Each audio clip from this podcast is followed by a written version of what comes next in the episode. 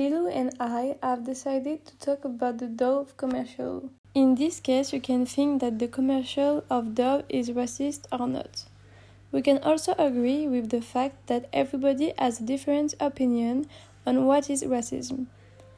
And that's why this ad can be viewed differently depending on your definition of racism and on your interpretation of this ad. In my opinion, Dove isn't at fault. They just don't convey their message in the right way. Indeed, the intention wasn't to shock the public, but to show the diversity of women who use their products to push them to consume. What shocked people was that a black woman took off her shirt to become a white woman. And personally, when I see this ad, it doesn't jump uh, to mind. Is the white woman a victim of racism because she has been changed into an Asian woman? It's not offensive, and the black woman explained it very well in her interview. She was proud of this commercial, just like her parents, and uh, didn't think about it at all. Despite the controversy, she would be quite willing to do this ad again. For me, the company didn't want to be racist. In contrast, they wanted to show that all different types of women use their products, but they made a mistake in the way they express themselves. I think that if they had put the white woman at the beginning of the commercial instead of the black woman and put the black woman after, there wouldn't have been these polemics. Because people wouldn't have interpreted the commercial, and the Dove commercial wouldn't be viewed as a racist commercial. So, in my opinion, the only fault Dove has made is to not anticipate the fact that the commercial can be interpreted as racist.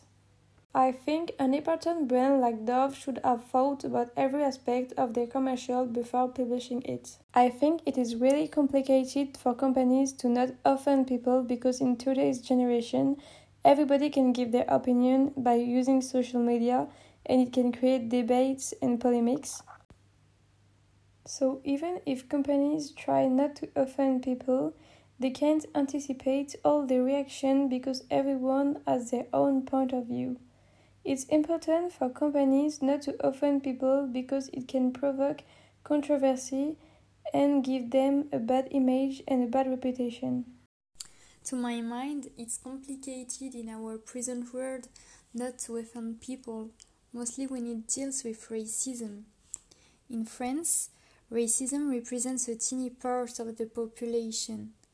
The Western world of the 21st century is very open and tolerant. Maybe I'm too utopian, but it's, not, but it's my opinion. Yet, racism remains in people's mind, so it's really difficult not to offend them. I think that brands have to act in their own interests, but they have to keep asserting their values.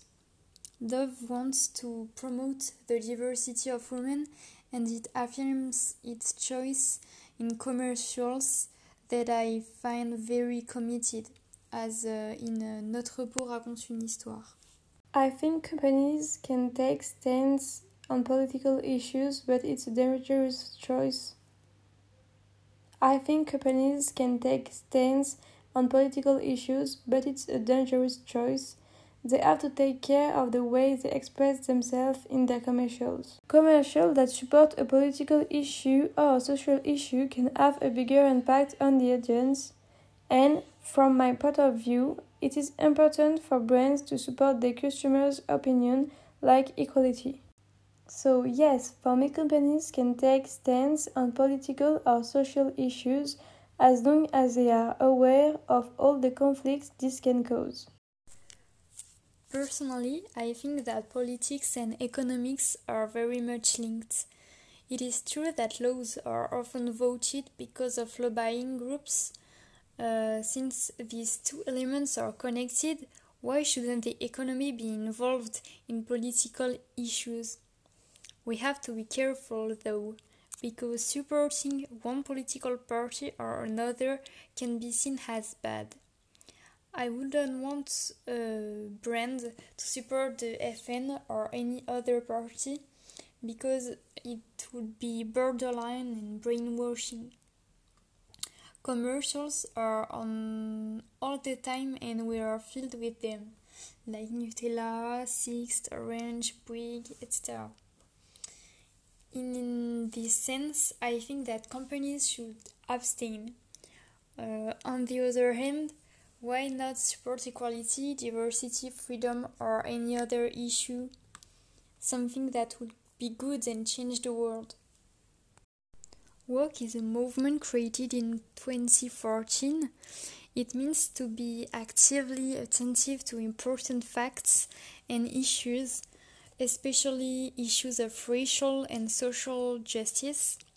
This ad is related to woke because basically it wants to show the diversity of women and that they are all accepted by Dove regardless of their ethnicity or history. In another commercial that they did, they show a woman looking at her breasts uh, that had disappeared following an operation, probably breast cancer. In any case, the ad wanted to show that all women were equal, so it's principally committed.